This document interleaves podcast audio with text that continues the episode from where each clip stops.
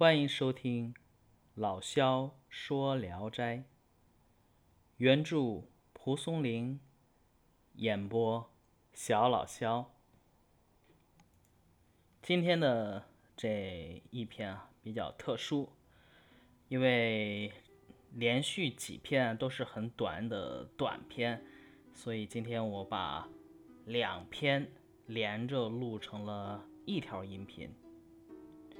第一篇呢，名字叫《真定女》。真定县那个地界儿啊，有一个孤女，才刚刚六七岁，收养在丈夫的家里，一起住了一两年以后啊，丈夫呢，引诱着和她发生了关系，孤女啊，因此怀了孕。肚子呢胀鼓鼓的，以为自己得了病，就把这件事告诉了婆婆。婆婆问她：“哟，你肚子里动不动啊？”孤女回答：“动。”婆婆更加觉得奇怪了，但是因为孤女的年岁啊太小，不敢贸然的下结论。但没过多久。孤女就生下了一个男婴，婆婆呀，于是就叹息着说：“没想到拳头大的一个妈，竟然生出椎尖大的儿子来。”然后这一篇就完了。哎，话说啊，这里边的这个男的呀，真不是个东西啊，人家才六七岁就引诱着和他发生关系。不用搁现在，就搁那个时代也是一人渣。按照一般的生理常识啊，女性的初潮一般在十岁到十六岁左右。她六七岁进入夫家，再居住两年，也才十岁啊，确实年龄太小。嗯，不过怀孕也不是绝对。不可能，哎，不说这些乱七八糟的，就这篇作品啊，它只是记述了一篇译文，虽然不足百字啊，但是从文学性上来说，确实很生动。婆媳之间的对话呀，总共就两次，第一次呢，仅三个字，少到不能再少。婆婆呀，有经验，单刀直入，简单明了，直接两个字：动否？迷糊又胆怯的儿媳回答的更简单，一个字，动。第二次就八个字，是婆婆看到真相后的感慨：不图全母，竟生追儿。整篇啊，语言概括凝练，又对仗工整，颇有《世说新语》之风。呃，就一百个字，还是念一念吧。真定界有孤女，方六七岁，收养于夫家，相居一二年。夫幼与娇而孕，腹膨膨而以为病也。告之母，母曰：“动否？”曰：“动。”又亦易之。然以其齿太至，不敢决，未己生男。母叹曰：不图全母，竟生追儿。好，这一篇就完了。接下来的话是第二篇。第二篇的名字叫《焦明》。翰林院侍读学士啊，董默安的家里遭到了狐狸的骚扰，常常是啊，忽然之间，砖石瓦块就会像下冰雹一样。砸了下来。每当这个时候啊，家人呢都只好纷纷的躲避、奔逃，等狐狸折腾了一阵之后，才敢出来操持家务。董公呢为此也忧虑不安，借了司马孙作庭的府邸，搬进去啊躲避狐狸。但狐狸仍旧像以前一样来骚扰。一天，他在等待上早朝的时候，向同僚讲了自己家里狐狸作怪的事儿。一个大臣说，有个关东道士名作焦明，住在内城里，他主管画符驱邪的法术，很是灵验有效。于是呢，董公便登门前去，请这个焦明帮他惩治家里作怪的狐狸。道士呢，用朱砂画了一张纸符，让他回去啊，贴在墙上。但是呢，狐狸竟然不怕，抛砖砸石，反而更加的厉害了。董公。把狐狸仍然闹腾的事情啊告诉了道士，道士一下子发了怒，亲自来到董公家，筑起神坛，施展法术。不久呢，只见一只大狐狸趴伏在了神坛下面。董家的家人受狐狸闹腾的苦楚已经很久了，对狐狸啊恨之入骨。一个丫鬟走上前去打那只狐狸，却忽然倒在地上断了气。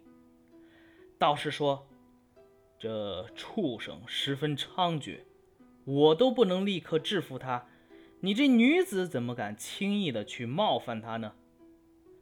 然后又说：“不过可以借用这个丫鬟来审问狐狸，也是个办法。”于是啊。他把食指和中指合并在一块儿，指点着，又是掐诀，又是念咒。丫鬟呢，忽然从地上爬了起来，直身啊跪在那里。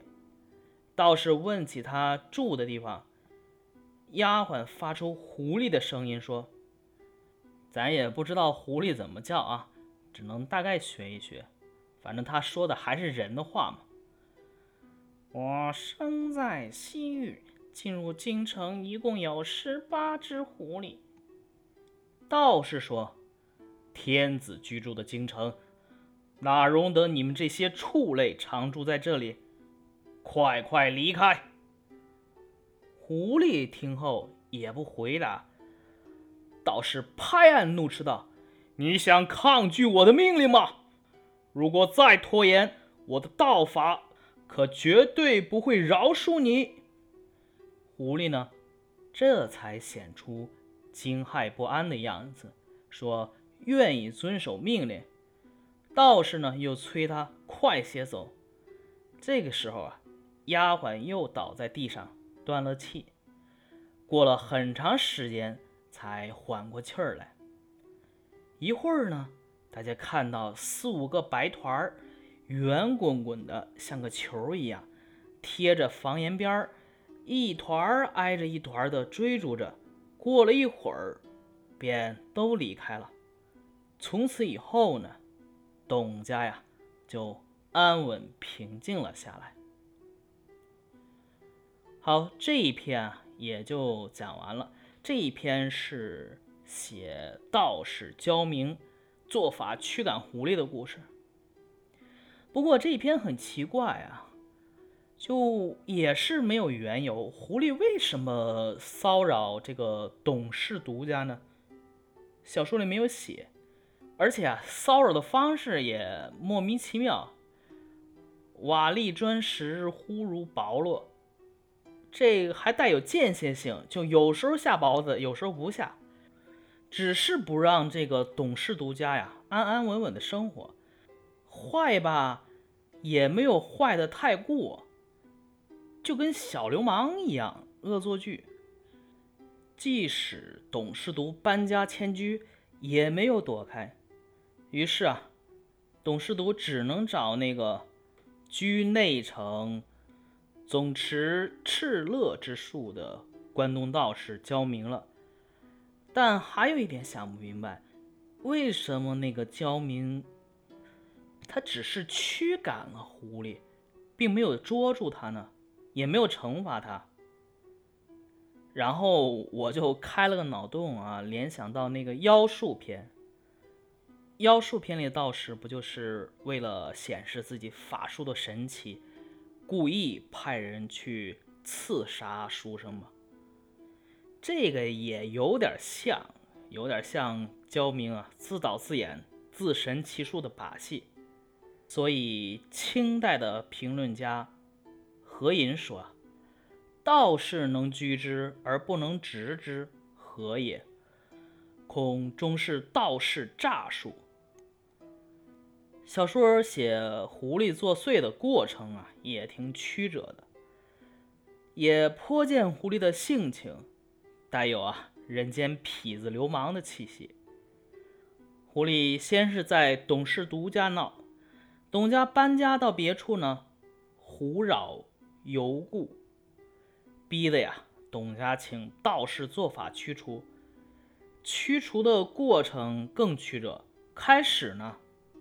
道士朱书福，胡敬不惧，抛掷有家焉。没办法了，道士怒，亲诣公家筑坛做法，把狐狸拘来，却平添出一个丫鬟，由于报复狐狸，反而被狐狸所击。于是道士借丫鬟之身拘狐。狐狸啊，一开始还抵赖。抵制，不打两字，这活脱脱就是一副泼皮的样子。经过道士的恐吓，才猝不作色，愿谨奉教。但是呢，还拖延不去，直到道士逼促，才白块四五团，滚滚如球，复沿迹而行，次第追逐。顷刻俱去，犹是遂安。这个狐狸写的曲折，呃，当然，刚刚咱们说的那个有可能是道士诈术的说法呀，只是一家之言，呃，只是猜的或者开的一个脑洞，并不是说一定是这样的。大家可以自己有自己的想法。好。今天的故事就讲完了，大家晚安。